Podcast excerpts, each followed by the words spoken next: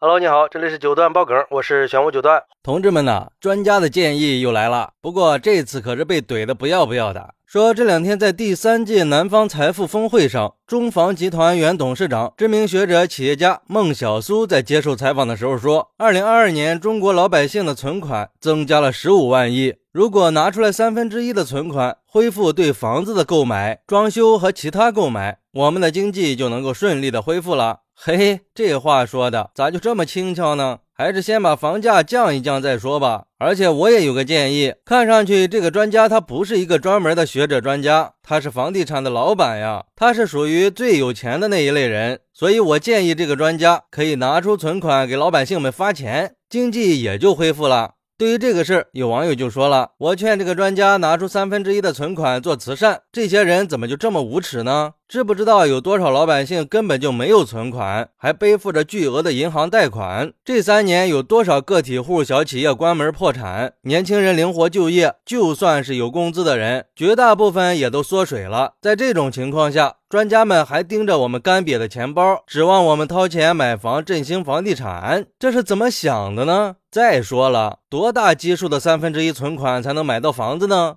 要是在北京，一套房千万起步呀，在其他二线城市恐怕也得三百万吧。估计专家这是假设我们的存款都在一千万以上吧。还有网友说，其实他说这样的话也不难理解，他们这些人呀都太有钱了，根本就不了解那十五万亿的存款究竟是怎么回事，还以为我们老百姓都富得流油呢。要是真有钱，那谁不愿意花呢？所以老百姓听了他说的话，不但没有得到情绪的缓解，反而是比较生气的。他说这样的话，表面上看来是挺有道理的，但是老百姓为什么会有气呢？关键在于我们现在实际上的状态。不要说拿出三分之一的钱来买房子了，就是把全部的财产都拿出来，那也不够个首付的呀。要知道，现在还有几亿人每个月的收入不到一千块钱呀，或者说是只有一千多块钱。这样的情况，他怎么能够买得起房子呢？也只能维持活命吧。所以用老百姓的话来说，这样的人出来说话都是站着说话不腰疼的。虽然说可能他本身的想法也没有恶意，只是为了促进经济发展，但实际上是不了解情况呀。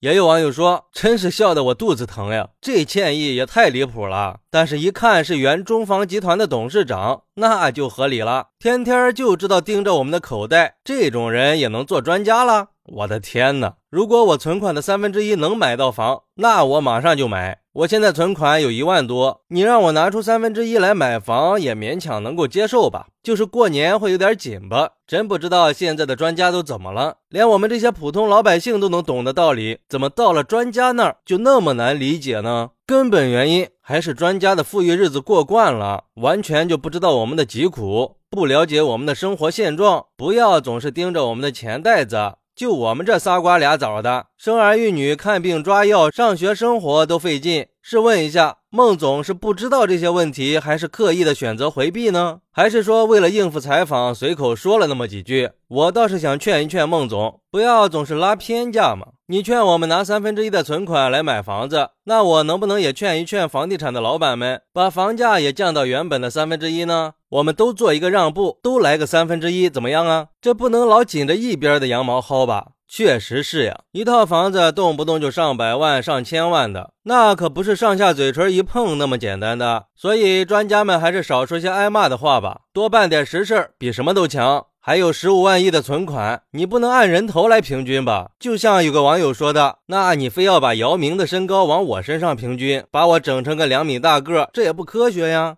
而且就算凑合着去买了房子，但是又背上了房贷，图什么呀？像我们这小县城里，一个月工资也就三四千块钱，但是房价也到了五六千了，这点工资也就是个日常生活，哪还有什么存款呀？最关键的是，我觉得高房价才是我们不买房的核心因素。现在大多数已经买了房的家庭还在还房贷呢，那些刚需买房的家庭也还在努力的攒钱，这就是现在很多人的现状。所以说，要想恢复经济，多提供一些工作岗位，提升我们的收入，这才是恢复经济的关键。好，那你觉得这个所谓的知名学者说的对吗？快来评论区分享一下吧，我在评论区等你，拜拜。